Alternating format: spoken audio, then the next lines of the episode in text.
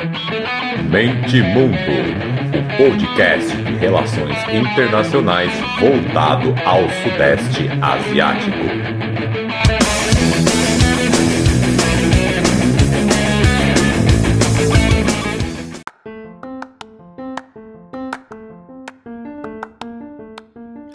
Fala galera! Podcast Mente Mundo na área, chegando com o episódio que eu tô, de certa forma, me enrolando para fazer desde novembro.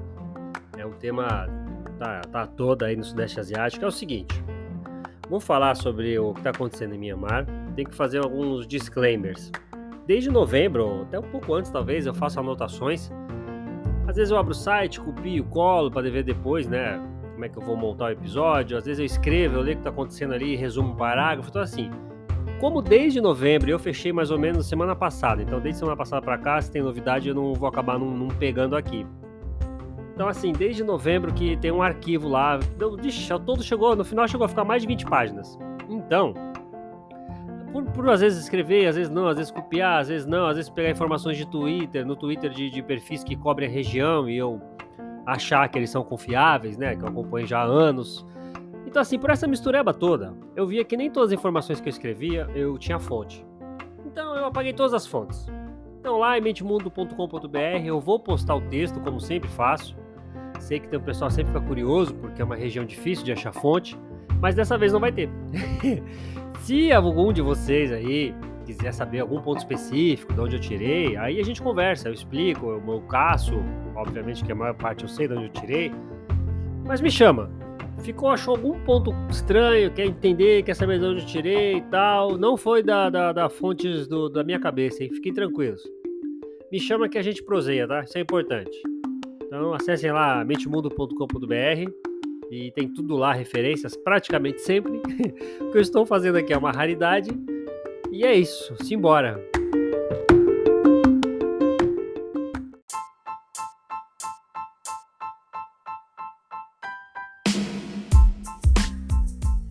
Então vamos lá.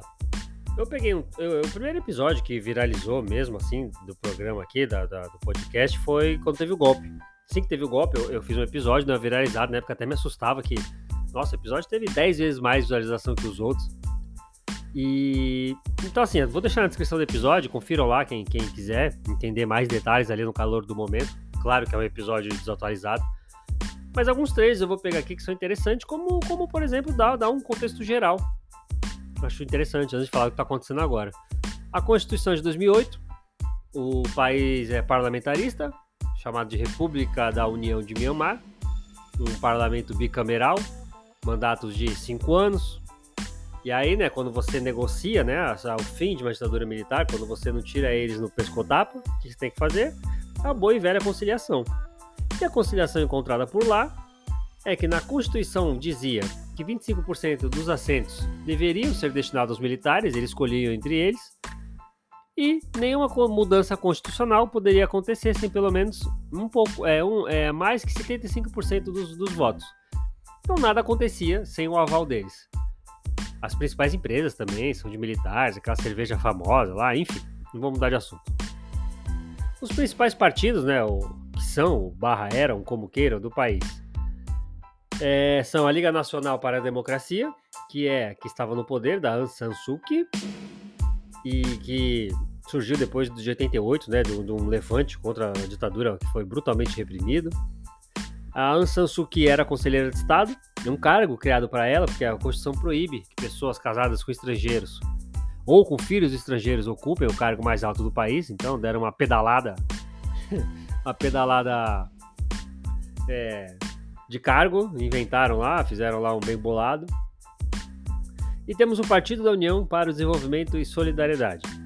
Esse formalmente criado em 2010 e que basicamente tem a dos militares. O ponto é esse, embora tenha acontecido ali né, do golpe, como eu falei, se quiserem ouçam lá o episódio, que teve um estreamento dos civis com militares, mas é, é praticamente aí um partido, um puxadinho dos militares para eles terem mais desses 25% que já são deles. Então é basicamente é isso. O país sofre com os conflitos étnicos, que vocês devem saber um pouquinho, famo, mais famosos os Rohingyas, mas não só eles. É, é um grupo de maioria muçulmana que lutou do lado dos aliados na Segunda Guerra, com, sob falsas promessas de obter o Estado próprio. Lutou contra os japoneses que ocupavam o país, tinham o apoio da população. Os japoneses, né? Tinham um certo apoio da população local. Aí acabou a Segunda Guerra, eles tiveram os direitos negados, eles nascem como apátridas, enfim. Talvez vocês já devam saber aí, entrar em muitos detalhes, mas a rixa também dos budistas ali da, da etnia Bamar, que, que domina o país, com, com eles, é bem mais antiga que isso, mas isso também se, se, se acirrou. Na eleição, foi dito que 70% de comparecimento, um número muito alto, e que o partido da San Suu Kyi teve mais de 80% dos votos. Então, aumentando muito, né, o poder deles. E aí começou o blá blá blá. O melhor estilo do Trump, né? O Trump tinha acabado de fazer isso aí, de contestar a eleição, foto, não reconhecer, enfim. Aí comecei a palhaçadinha. Imediatamente após a eleição, o Partido dos Militares não aceitou. É um processo aí que a gente já tá cansado de saber, né? Inclusive agora no Brasil. Aí tem o, maior monitor eleitoral lá de Myanmar, é a Aliança do Povo para Eleições Credíveis, Rasa Asiática Eleições. Ixi, é um nome grande pra caramba, chamam de lá no. Por aí você vai ver como Anfrel. Tem sede na Tailândia. E aí, tem outros também, Carter Center, enfim, várias ONGs falaram que o pleito foi normal, foi ok. E o que, que os militares fizeram? Assim, mais ou menos resumidamente, um dos, das coisas que eles acusaram é que os estados que têm movimentos rebeldes, armados, que não teve votação por causa disso, tinham que ser contados. Como é que você vai ter uma votação total sem essa parte? Acontece que essa parte, se fosse votar mesmo, né? Acho que seria votaria muito mais contra os militares. É um grupo insurgente, né? Vai votar contra mais do que o governo da Sansuki, né? Mas enfim, aí é outro ponto. Então esse foi um, um dos, dos apontamentos dos militares, que a votação não podia levar, ser levada a sério, porque três ou quatro estados não puderam votar por causa dessa situação de rebeldia, enfim. Então, o cenário inicial é esse, e de novo, ouçam lá o episódio lá atrás que ficou bem bacana.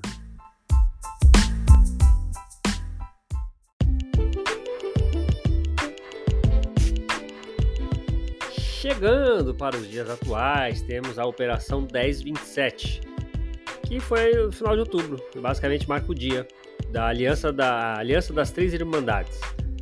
São os principais grupos guerrilheiros, é que pode chamar assim, rebeldes, insurgentes, freedom fighters, como vocês queiram, que lutam contra a repressão do governo central.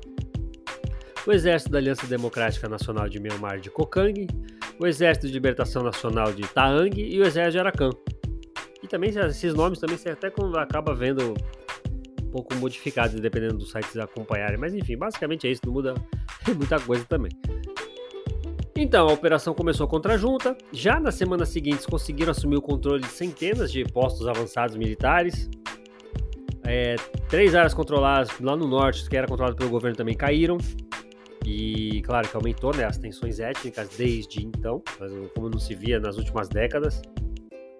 O governo perdeu o controle de 202 postos militares e cinco municípios no, na parte norte de Shan ainda em dezembro. A gente está falando de menos de dois meses, olha quanta coisa caiu. As principais rotas comerciais para a China, por exemplo, já estão né, na, na, nas mãos da Irmandade. Esse comércio, por exemplo, essa receita o governo perdeu. Isso é importante de mencionar.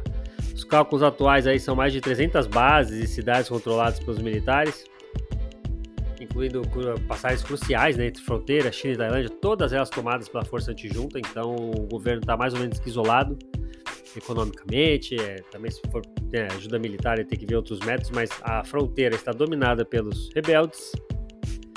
E mais informações que a gente tem aqui, o número de soldados também que se renderam é próximo de 700, os mortos podem passar mais de 30 mil, incluindo 10 generais, problema é que, segundo algumas ONGs, é, ONGs especializadas, o exército total gira em torno de 150 mil. Então, se for pensar nisso, já caiu aí né, uma boa porcentagem do, do, do, do contingente oficial.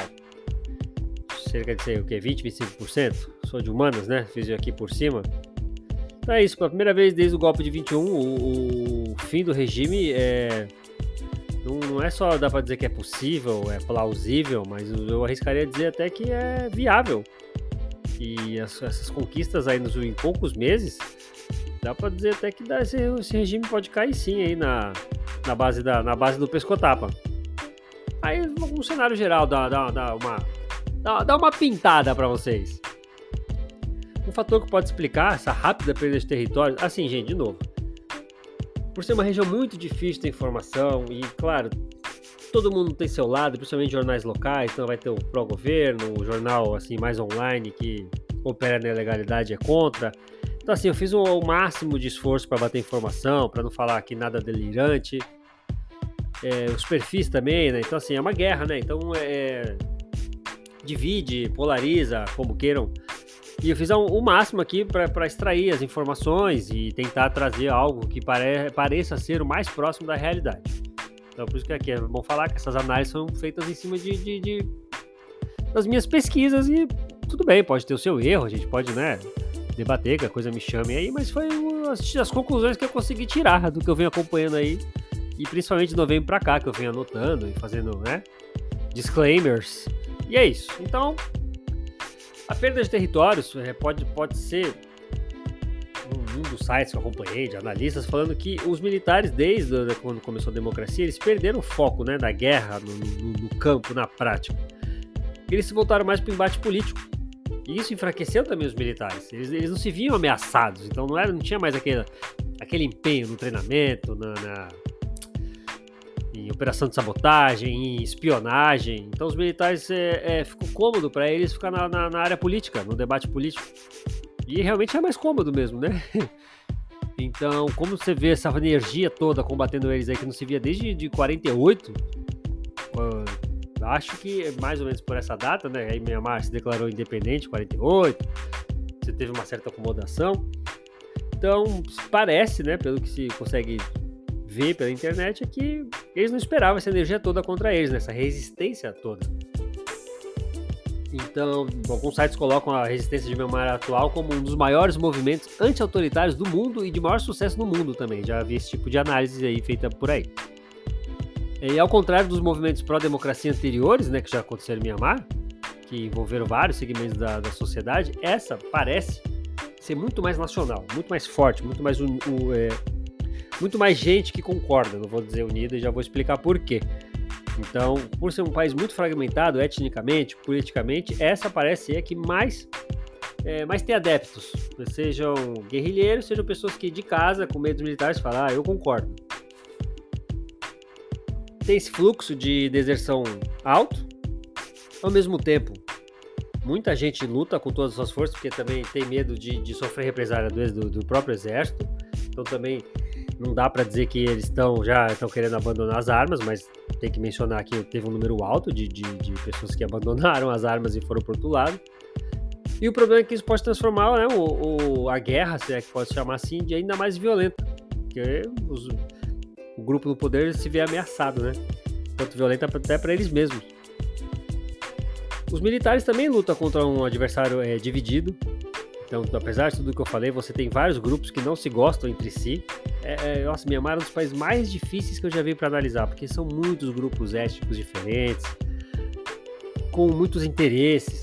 Esses de fronteira, então, pega a região ali do Triângulo Dourado, região de tráfico, de contrabando, de tráfico de gente, de arma, de droga. Então, nossa, você tem muitos interesses ali locais que, que, que, que mesmo sem os militares, eles lutam entre eles, né? Então, é complicado. Inclusive, teve, até foi recente essa informação, foi desse ano agora, janeiro, que dois grupos, duas facções ali que lutam contra os militares, entraram em choque uma com a outra, porque elas discordaram do rumo ali que tinha que ser tomada a região, de impostos, discordavam da forma como os impostos tinham que ser recolhidos, porque né, quando você toma uma região, você é o governo daquela região, né?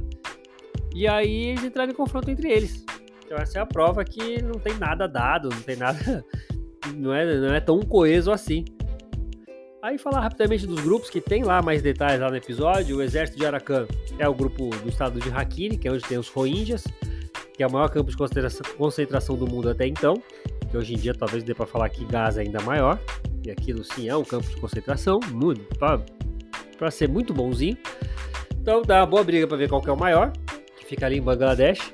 E é um grupo que luta pela autodeterminação da etnia, né, que já nasce a pátria, como eu já falei e que luta por uma espécie de confederação do país, para eles terem mais direito a opinar sobre o futuro deles, sobre a região deles o país deles no geral.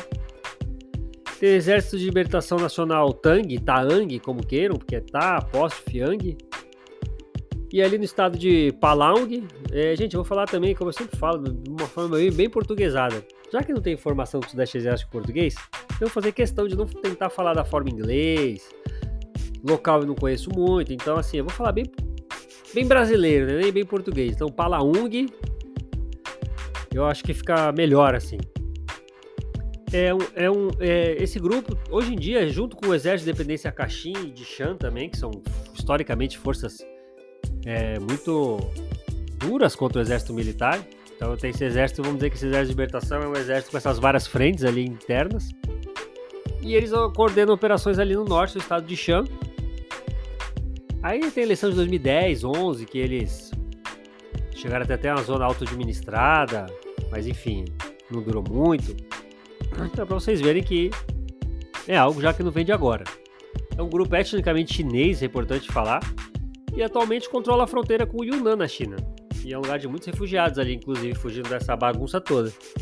Você tem o Exército da Aliança Nacional Democrática, que é um grupo na região de Kokang, e esse exército existe desde 89. Ele foi o primeiro a assinar um cessar-fogo lá, que durou cerca de 20 anos. Vou falar um pouquinho mais de cessar-fogo mais para frente. Diversos relatórios indicam esse grupo aí como é um dos grupos chamados lá do Triângulo Dourado, um dos grupos que mais conseguem fazer receita através do tráfico de drogas, por isso que eles são tão bem armados, treinados, enfim. Teve uma briga interna em 2009 também, um, um racha que dividiu grupos, como eu disse, eles não são tão coesos assim. Em junho desse ano, sob pressão da China, aliança no geral, né, todos os, os grupos que eu falei aqui, eles concordaram em, em sentar e negociar e fazer uma negociação de paz com todas as partes envolvidas, mas foi rápido, rapidamente desfeito. E falar do NUG. O NUG é interessante, que é o Governo de Unidade Nacional da República da União de Myanmar. É basicamente as autoridades que tomaram golpe. Eles tomaram golpe, foram para ilegalidade, foram presos, torturados, alguns mortos. E operam na ilegalidade. Eles ali pro Parlamento Europeu, para os Estados Unidos, são o poder de fato. Eles são o Guaidó. Eles não estão no poder, mas são o quem são apoiados. Claro que é diferente, estou brincando aqui, né? E eles são, digamos que o governo oficial para a Europa, para os Estados Unidos, enfim. E é quem tomou o golpe, quem tenta pegar de volta o golpe. A NUG reivindica controlar através desses vários grupos étnicos, toda essa teia de coisas aí que eu tô falando, que eles controlam entre grupos armados étnicos e pessoas que pacificamente estão do lado deles, eles alegam ter 50% do território do país. Mas não tem como ter certeza, né? Eles têm a administração provisória, que opera na legalidade aí, dizem que controlam essa administração controla mais de 170 municípios. E mais, né? Não dá para ter certeza. Aí agora vamos para outro lado, recrutamento. Vamos falar do recrutamento um pouquinho.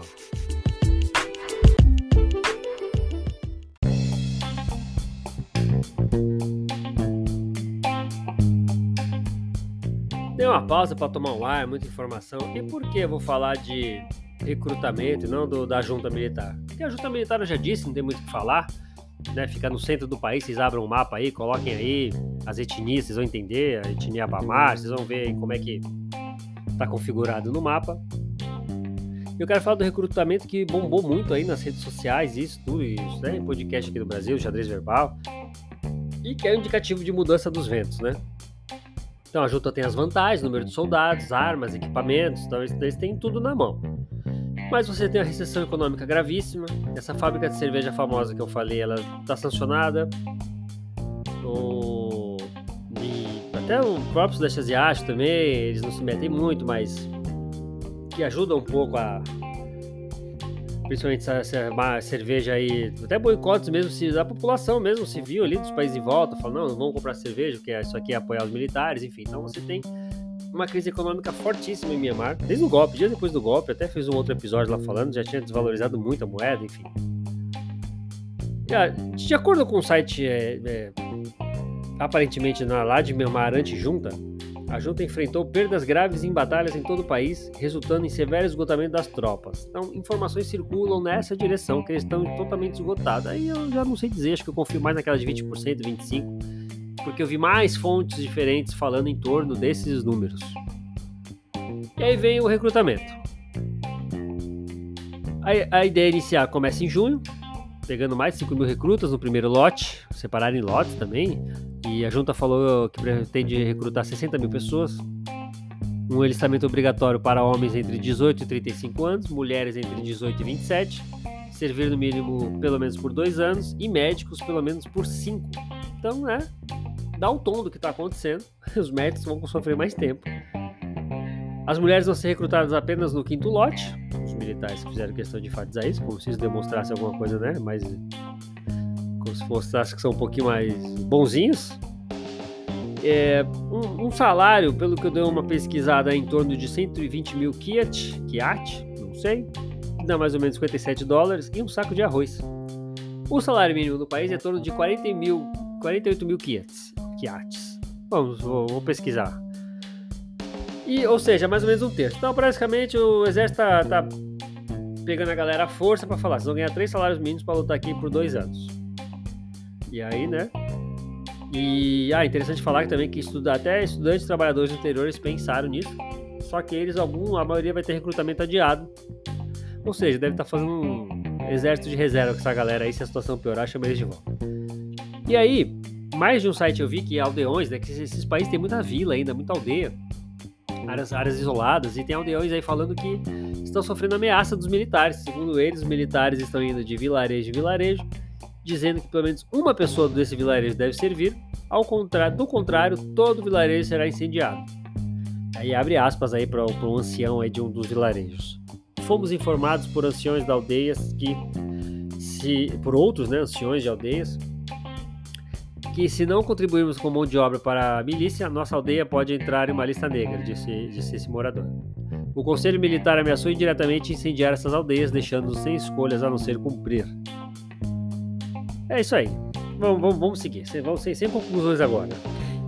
Tradicionalmente, uma proporção de tropas aí também, de novo, vinhongos aí especializados em guerra, em tropas tal, enfim, posso estar errado. Desses links, né, que eles colocam relacionados tal, eu acabei caindo nisso aí que eu achei interessante trazer aqui. Tradicionalmente, uma proporção de tropas por população é de 20 a cada mil, algo necessário para manter uma campanha de contra-insurgência eficaz em vários lugares do, do, do, de, do determinado país. A população de Myanmar tem mais de 53 milhões, então a junta precisaria de mais de um milhão nesse momento para atingir esse objetivo. E se pensar ainda em folha de pagamento, né, aí eles não têm a menor condição de, de, de conseguir, antes de pensar na própria guerra em si.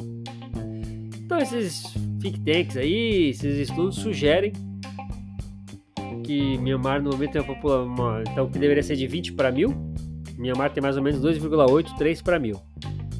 Então tá bem longe né, do que poderia ser considerado um, um contingente para esse tipo de luta em, em várias frentes. Então, nesse, pensando nesse caso, a junta teria que juntar, teria que juntar, fica complicado, né? Fica redundante. A junta teria que alistar 150 mil pessoas. E aí, não sei o que está mais longe, né? Se pensar no dinheiro, se pensar na logística, se pensar no equipamento, é muita gente. E aí tem essa ideia da má qualidade dos militares também, que você vê muito por aí, que afeta negativamente a capacidade da junta de atrair, né, de atrair gente para se alistar, quanto para a guerra em si. Há também diversas é, unidades diferentes, falando que muitos inexperientes já vão direto para a linha de frente. Muito, você vê também muito disso falando na Ucrânia também, né? pessoas chegam muito cruas, já vão para a linha de frente, isso é um problema também, por ter aumentado também o número de mortes. Enquanto isso, vai, vão sofrendo baixa, diminuindo moral, pessoas vão deserdando, e você faz essa espiral. Teve uma, uma rendição em massa aí, mês passado, retrasado, foram mais de 300 de uma só vez. E todo mundo lá, lá soltou as armas e se renderam, foi no estado de Hakini isso. E a partir de então começou a surgir um monte de relato que generais, os comandantes das tropas estão sendo executados, que é para não incentivar mais gente a fazer isso. Inclusive, é, prisão perpétua, enfim, tá, tá, tá bem feio para quem tem algum tipo de comando quando há deserções. E aí, uma coisa interessante que eu acho que tem que trazer aqui é o apoio aéreo. Então a, tem, a, a junta tem o domínio do ar, só que é muito interessante. Eu, eu, eu, tenho que pesquisar o site que, que me entrou um pouco mais detalhes, através de imagens, até vídeos. Que as pessoas estão fazendo drones caseiros para derrubar os aviões da junta. E estão conseguindo. É muito louco pensar nisso. Drone caseiro. Pensa que a gente está falando do interior do interior de Myanmar. Então, assim, a tecnologia é. O acesso a recursos tecnológicos é muito baixo. A galera está conseguindo criar uns drones assim de, de, de, de sucata, de lixão e estão conseguindo derrubar aviões militares da junta. Da junta. É, é, muito louco pensar isso. Já são vários que caíram. E isso você vê fotos na internet, então não é mentira. deles posando né, na frente dos destroços de aviões e tal. E a junta tem endurecido, né? Então tem jogado bombas aí, dumb bombs, né? Como falam, tem feito o que Israel faz ali, em medidas menores, claro. E atacando aldeias. Ah, essa região aqui é região insurgente. Vão lá e jogam bombas aí na galera. Tem criado esse, esse, esse caos aí, matando um monte de civil, inclusive mulheres, crianças.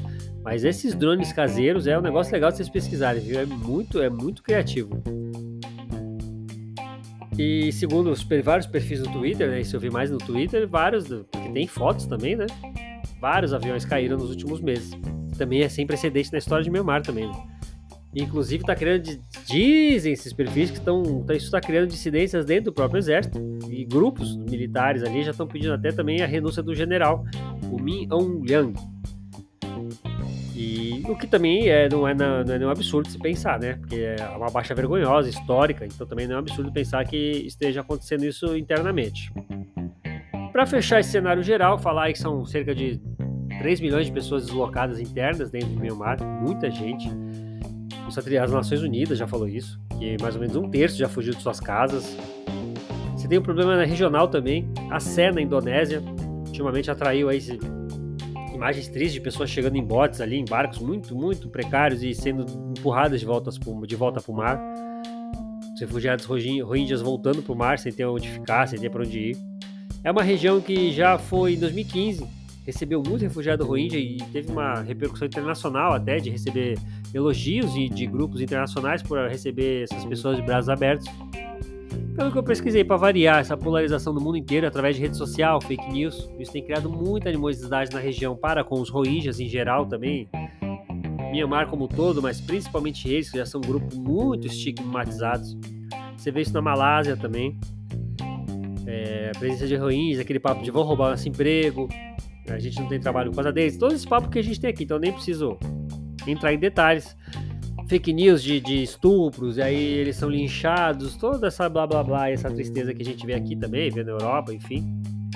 Então, os países vizinhos também querem acabar com esse conflito, porque isso respinga neles, principalmente na região de Acep, porque, pô, 2015 para cá, né, um espaço de tempo muito curto, uma região que os políticos conseguiam fazer uma programação de não só acolher esses rohingyas, como é, colocá-los na sociedade, um, projetos para aprender a profissão, estudar. Então, era uma região muito.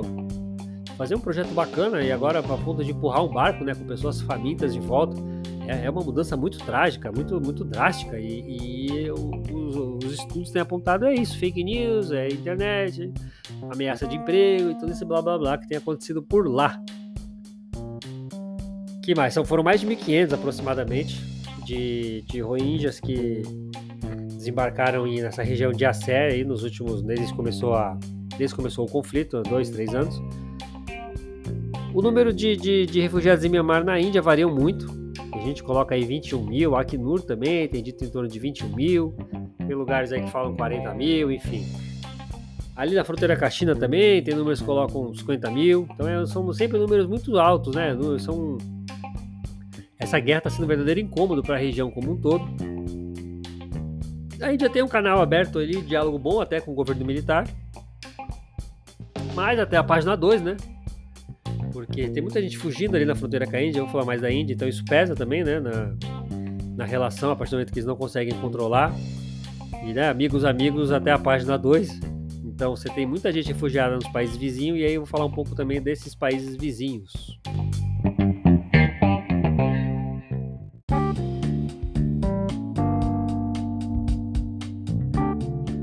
Começar pela ASEAN, sem clubismo, sem clubismo, tá? Me acusem de nada.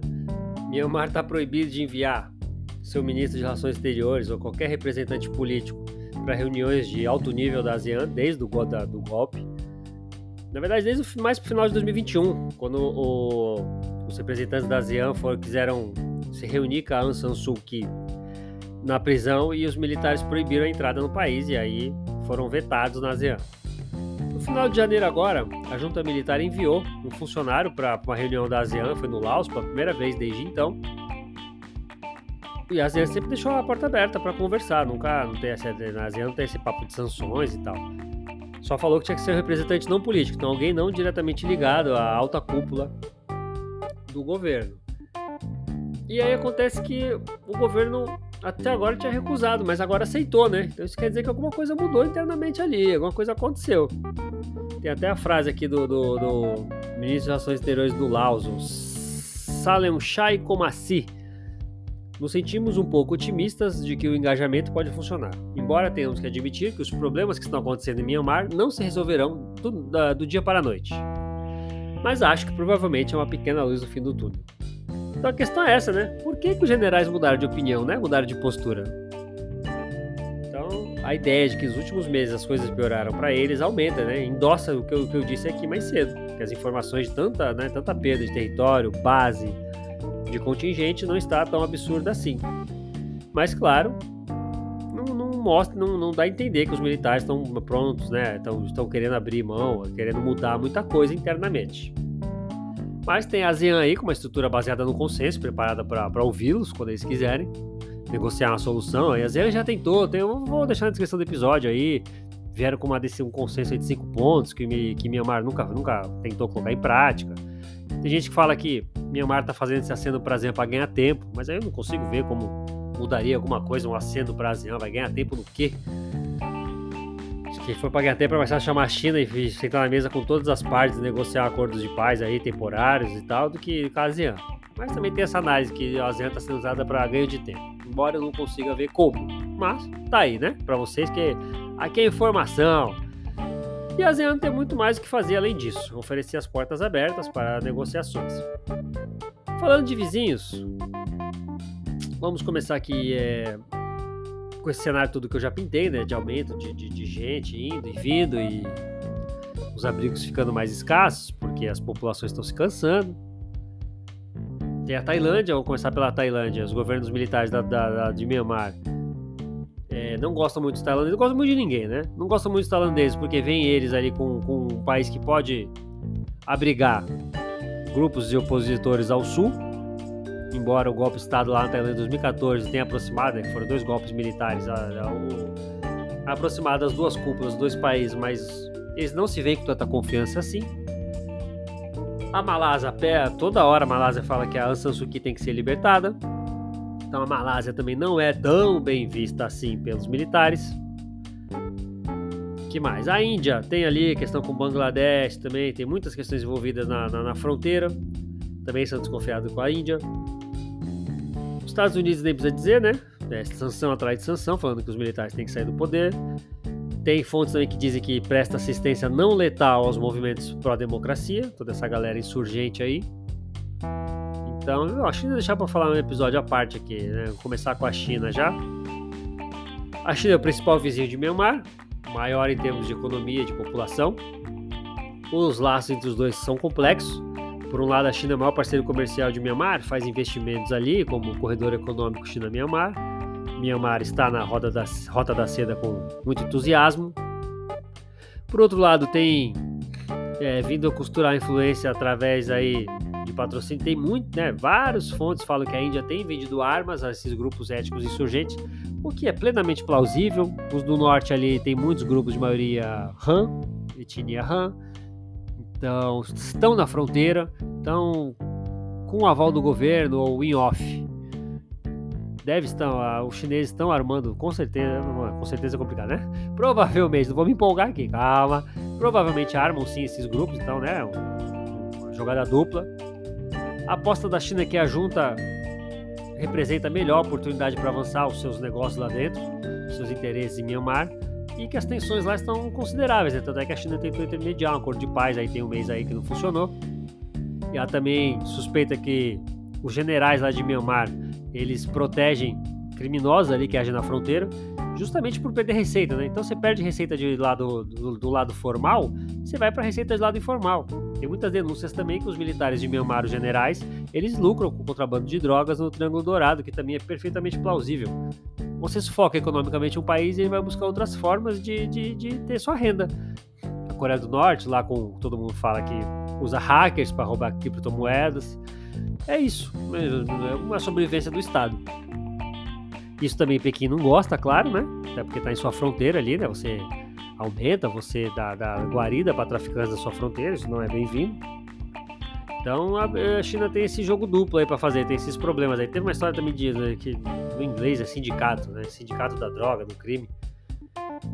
E que a China tentou intervir, não gostou, como os militares é, aparentemente davam guarida para eles, enfim. Tem um caso meio enrolado aí. É difícil ter informação sobre a região, ainda mais quando a gente fala de droga, né? Porque já é um, um assunto que tende a ficar no, no submundo.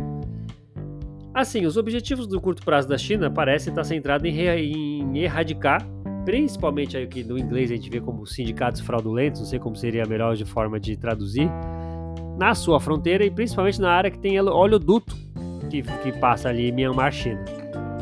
Então você tem uma fonte ali de petróleo e gás que obviamente ali é prioridade para a China. Mas você tem esses desenvolvimentos recentes, de parecer que os militares estão perdendo controle, estão perdendo força. Será? Aí vai o ponto. A China preza por estabilidade. Ela vai ficar do lado de quem prover mais estabilidade para ela. Será que vai ter um momento que vai virar a chave dela e falar: não, os militares é questão de tempo deles caírem, não dá mais, ou... e acho melhor a gente mudar de lado? Não sei se é uma forma ocidental de pensar, se os chineses não pensam assim. Estou tentando pensar né, da forma mais não ocidental possível, pensando sem nenhum adjetivo, pensando que a China, como país, quer estabilidade em suas fronteiras, quer menos uh, brechas, a palavra seria brecha, menos brechas possíveis para agentes externos bagunçarem sua fronteira. Então, tem que pensar nisso, né? Será que vai ter um momento que a China não vai mudar de lado, virar a chave? Teve 25 de novembro, o exército chinês anunciou que faria treinamento com, com munição real ali na fronteira com o Myanmar, um treino, e que também deixa de ser uma forma de mostrar os músculos, né? Tanto para os militares quanto para os grupos insurgentes aí que operam na fronteira. E fizeram uma operação grande ali.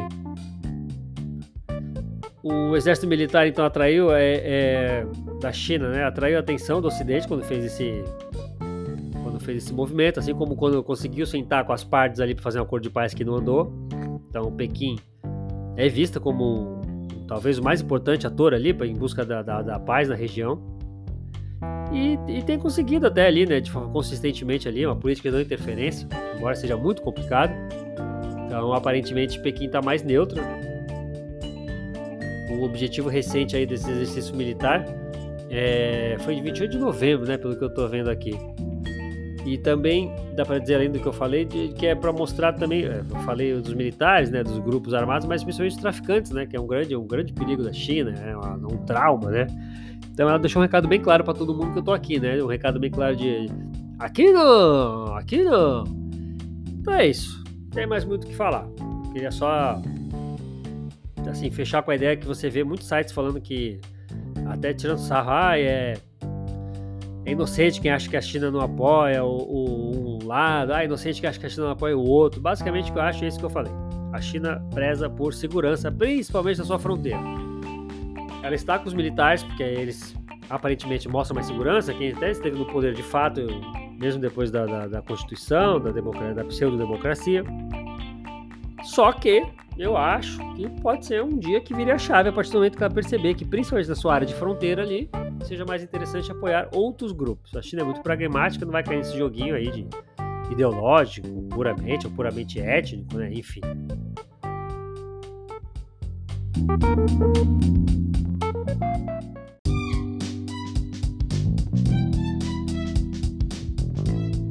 Falando um cadinho da Índia, a Índia então tem esse péssimo desempenho da junta né, em suas portas. Centenas de soldados vão para a fronteira com a Índia. A Índia não tem gostado desse, desse fluxo ali na fronteira. Tenta mediar também, de certa forma. Os recentes acontecimentos ali criaram até uma oportunidade né, para uma, uma, possível coordenação internacional, já que Índia, China né, não estão satisfeitos, satisfeitas né, com o que tem acontecido. E aí esses dias aconteceu o quê? Tem uma zona de livre circulação dali e uma ponte e tal que meteram o Trump, meteram o muro. Aí governadores locais ali já falaram que vão é, acabar com essa zona de livre circulação, que não tá dando, muita gente cruzando, cruzando a fronteira, militares cruzando a fronteira, seria até uma forma de interferência, né? Abrir, enfim. Não abrir também é, né? A, a não ação também é, mas enfim. Você acha fotos aí na internet que era uma região, porque você tem familiares dos dois lados, né? Uma região ali, é, nesses lugares, né? Você não tem tão claro ali para os moradores locais que um país é outro país, enfim, é muito complicado. E é uma zona que oferecia uma área segura às pessoas que fugiam do combate, além de tudo. E o governador local, o ministro do interior indiano, Amit Shah, falou que vai meter ali uma cerca de 1.630 quilômetros durante toda aquela região de fronteira e acabou. Durante uma visita aí do, do, do, do estado de Assam, ele disse isso. Ele vai, vai é, acabar com toda essa instalação, ele chamou. Que aí vocês quem quiser acha na internet, umas pontes tal, enfim. Ele falou que vai acabar com tudo lá no Times of India. Um general local disse que mais ou menos são 415 mais ou menos soldados de Myanmar que, que entraram na região lá nos, nos últimos tempos, foram repatriados. E é uma região é complicada, não dá nem para falar muito mal da Índia também, porque pensa, é uma região já fraca, região pobre, aí você tem também né, a possibilidade de, de conflito escalar na região e muita gente fugindo para a fronteira, até para os militares fugindo também e, e buscando refúgio. Então essa zona de, de livre circulação aí vai estar tá está para acabar. É isso dá para falar da, da Índia, mas nenhum prazo exato foi dado. Aí tem a Rússia, talvez seja o único país que apoia abertamente os militares. Fizeram exercício militar conjunto em novembro, bastante um exercício militar forte também. Em termos de defesa, a Rússia então é um aliado raro para Myanmar. E Myanmar, por outro lado, também, né, qualquer amizade eles estão dispostos a aceitar. Você, tem, você teve o acordo de Panlong, que eu falei que ia falar mais pra frente, já devia ter falado, que basicamente é, é um acordo entre essas várias regiões rebeldes, mais ou menos é uma ideia para montar uma federação. Então, as regiões ali, com, com onde hoje a gente chama de rebelde, armada, teriam mais autonomia, mais autonomia do que outras. E é um acordo que não andou muito. Foi feito em 48, mas ninguém cumpriu. Até nessa época aí, o pai da San que é considerado um herói nacional, matam ele, enfim. Nada anda eu devia ter trazido essa informação mais cedo, mas é esse momento que chegou. então é isso, a Rússia é, é, agora virou praticamente aí, pode-se dizer que oficialmente o único país que dá armas é oficialmente para Myanmar, né? É o único que, que não tem vergonha de falar isso. Embora a gente saiba que no fim das contas aí conseguir arma aí para esses países é a coisa mais fácil do mundo. Então, acho que dá para falar isso. A, a Myanmar também tem, tem, pode até oferecer para a Rússia uns, uns é, metais preciosos. Myanmar tem também como não, não só ser um país que, ah, não, Rússia, você não está isolado, ó, sou seu amigo, mas também tem como dar coisas, que a, produtos que, que, a Rússia, que a Rússia precisa. Foge do dólar, óbvio, né? Dois países sancionados também. Então, ba basicamente, basicamente os vizinhos também que eu tenho para dizer é isso. Acho que já deu para para pintar um cenário geral, se vocês qualquer coisa me chamem aí que a gente conversa, eu só para fazer uma conclusão rápida e precisa.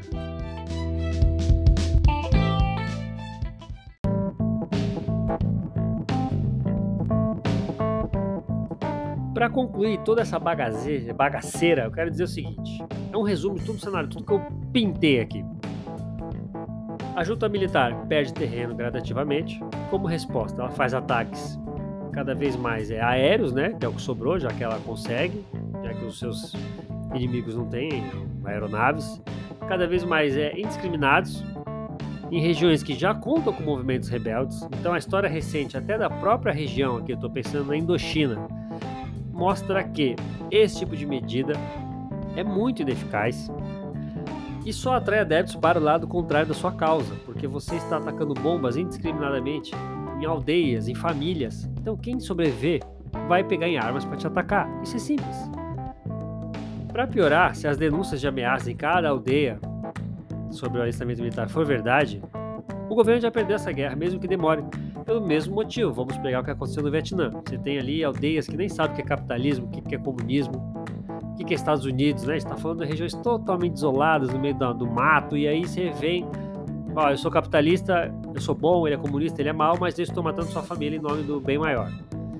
E é claro que esses aldeões vão trabalhar em nome do, de quem é contrário, de quem fez isso. Então, se fossem comunistas matando, falando que vem do lado do comunismo, que o comunismo é mais legal, o capitalismo é ruim, e enquanto isso eu estou jogando bombas na, na sua cara, você vai pro lado do capitalista. Assim, não é tão óbvio que eu deveria nem ter que falar, né? Só que a ideologia muitas vezes cega.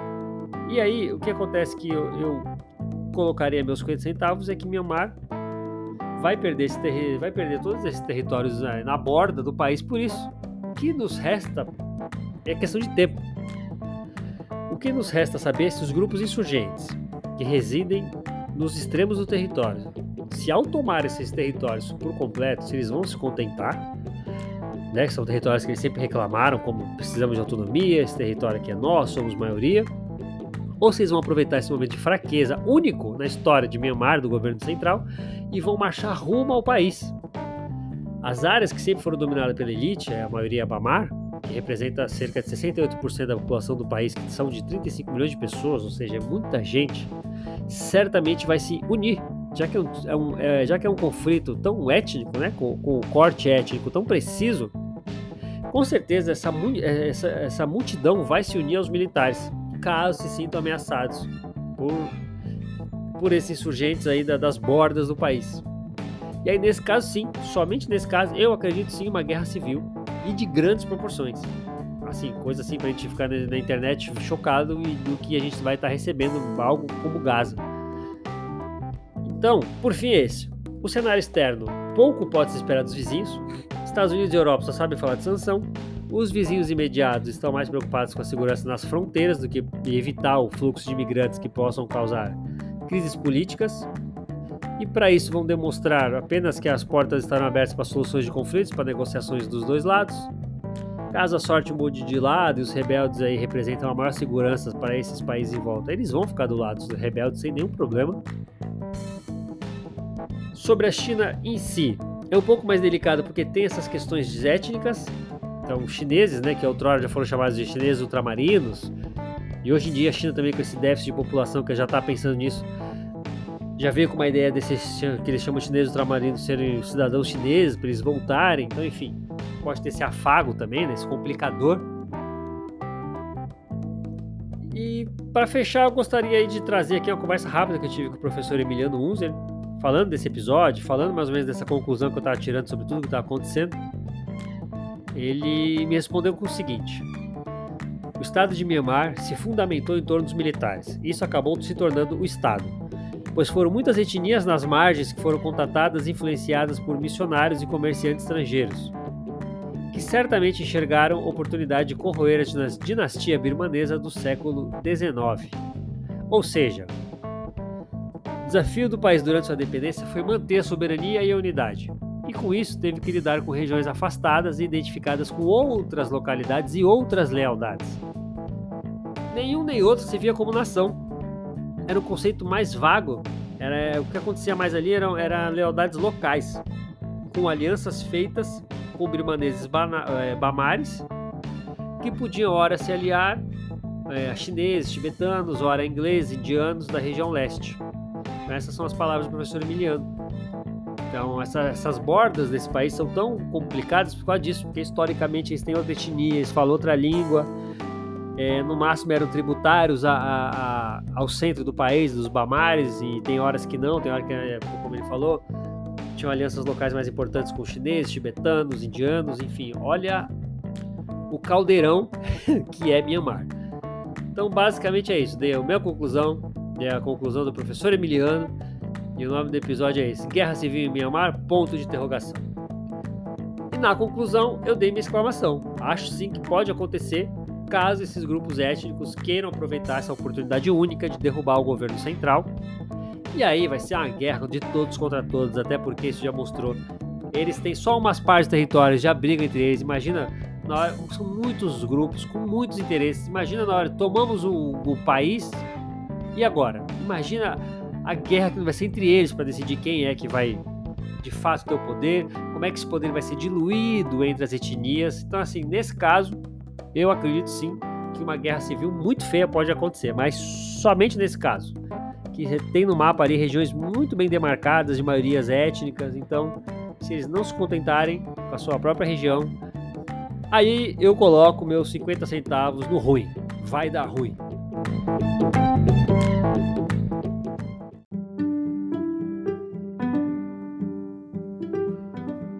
Bom, gente, é isso. Recadinhos de sempre curtam, compartilhem, por favor, para expandir o projeto. Nem fico pedindo mais é, é Claro que ajuda, né? Mas até essas campanhas apoio tem aí na descrição do episódio, quem puder colaborar, claro. Mas, como eu digo, a ideia principal é expandir o projeto. É, eu brinco que tem muitos apoiadores incríveis, muitos ouvintes incríveis, que a qualidade é, supera muito a quantidade, que é muito melhor, claro, mas quanto mais gente, melhor também, né? Não dá pra, não dá pra, não dá pra mentir, né? Ser hipócrita, né? Então é isso, espalhe a palavra aí, eu agradeço muito de coração, qualquer coisa é só chamar, estamos aí nas redes todas e quem ouvir a tempo, sexta, vou postar nas redes aí, tem um encontro com o pessoal do Sastra, vou falar sobre a ASEAN, quem quiser é só chamar também que eu mando aí os canais de divulgação. Valeu, gente!